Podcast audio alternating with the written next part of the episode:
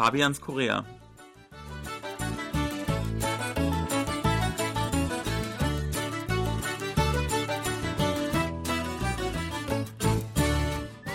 Ein herzliches Willkommen aus dem KBS-Studio von Fabian Kretschmer und Sebastian Ratzer. Hallo, liebe Hörer. YouTube hat das Internet verändert. Im Grunde jeder, der ein Smartphone besitzt, kann mittlerweile dort Videos hochladen und theoretisch kann man damit sogar seinen Lebensunterhalt verdienen. In Korea gibt es natürlich auch mittlerweile YouTube-Stars ohne Ende.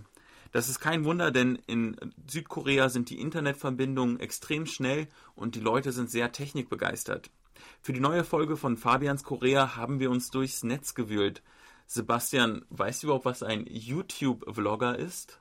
Ja, ich denke, damit komme ich noch so einigermaßen zurecht mit solchen Begriffen. Also das sollte Videoblog bedeuten. Also es geht einfach darum, dass äh, Leute persönliche Videos über ihren Alltag hochladen oder auch über Hobbys. Ich glaube, es gibt viele, die äh, spielen einfach Computerspiele mhm. und lassen da eine Kamera mitlaufen und dann verdienen die ihr Geld damit.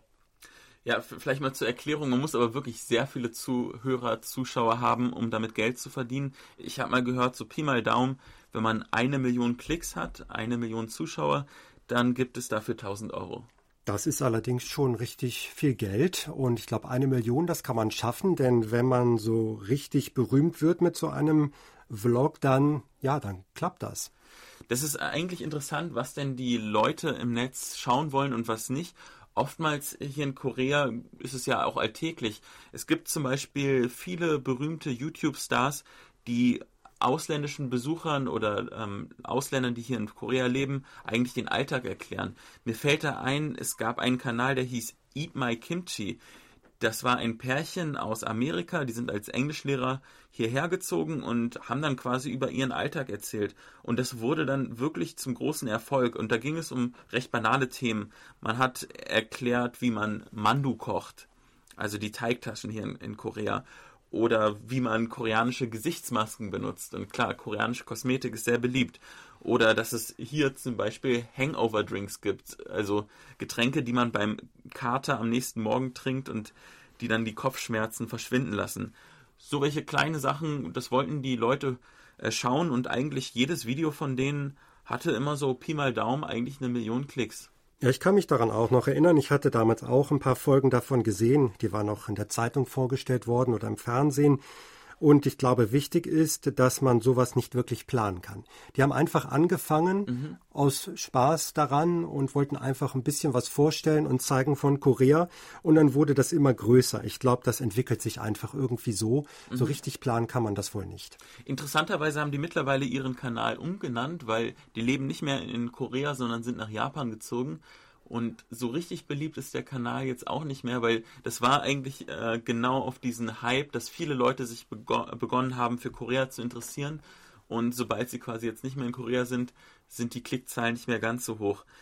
In Korea selber ist eigentlich der angesagteste Kanal gerade unter jungen Leuten der WhatsApp Man. Den, das muss man eingeben auf Hangul. Ich hoffe, Sie, können alle ein bisschen Koreanisch. Dann findet man den. Der hat aber auch englische Untertitel. Das ist ein ehemaliger K-Pop-Star, der eigentlich auch nichts Besonderes macht. Er geht äh, immer in eine andere in ein anderes Viertel von Seoul, zum Beispiel auch in meine Nachbarschaft nach äh, Gyeongnidan, das ist in der Nähe von Itaewon, und besucht dort die angesagtesten Bars, die angesagtesten Restaurants.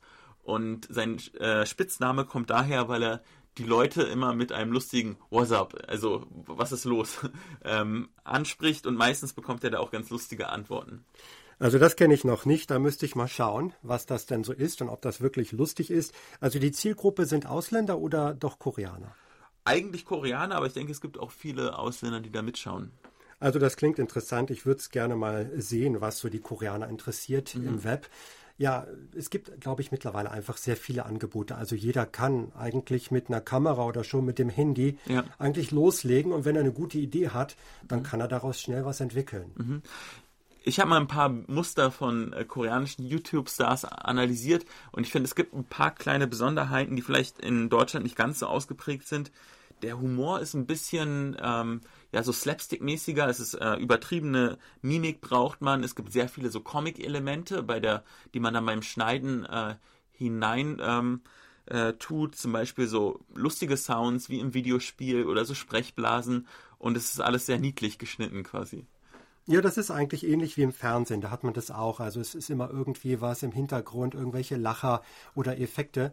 Ich denke, das äh, überträgt sich dann auch auf die YouTube-Videoproduktion. Mhm. Aber ja, wie du schon sagtest, alles so ein bisschen auf Slapstick aus, so ein bisschen ja, vielleicht nicht so ganz unser Humor. Wir erwarten immer so ein bisschen mehr so tiefgründiges, aber hier äh, braucht man das nicht. Da kann es einfach ein bisschen, ja, einfach, man braucht eine gute Idee und muss irgendwas zeigen. Das reicht schon. Glaubst du dann äh, denn, dass wenn man uns hier bei der Sendung filmen würde, dass wir da viele äh, Zuschauer hätten und auf YouTube Stars werden würden? Wer weiß. Ich, ich äh, vermute nein, aber man kann es nicht voraussagen. Aber es reicht ja, dass Sie uns im Radio hören. In diesem Sinne, vielen Dank fürs Zuhören und bis zum nächsten Mal. Auf Wiederhören.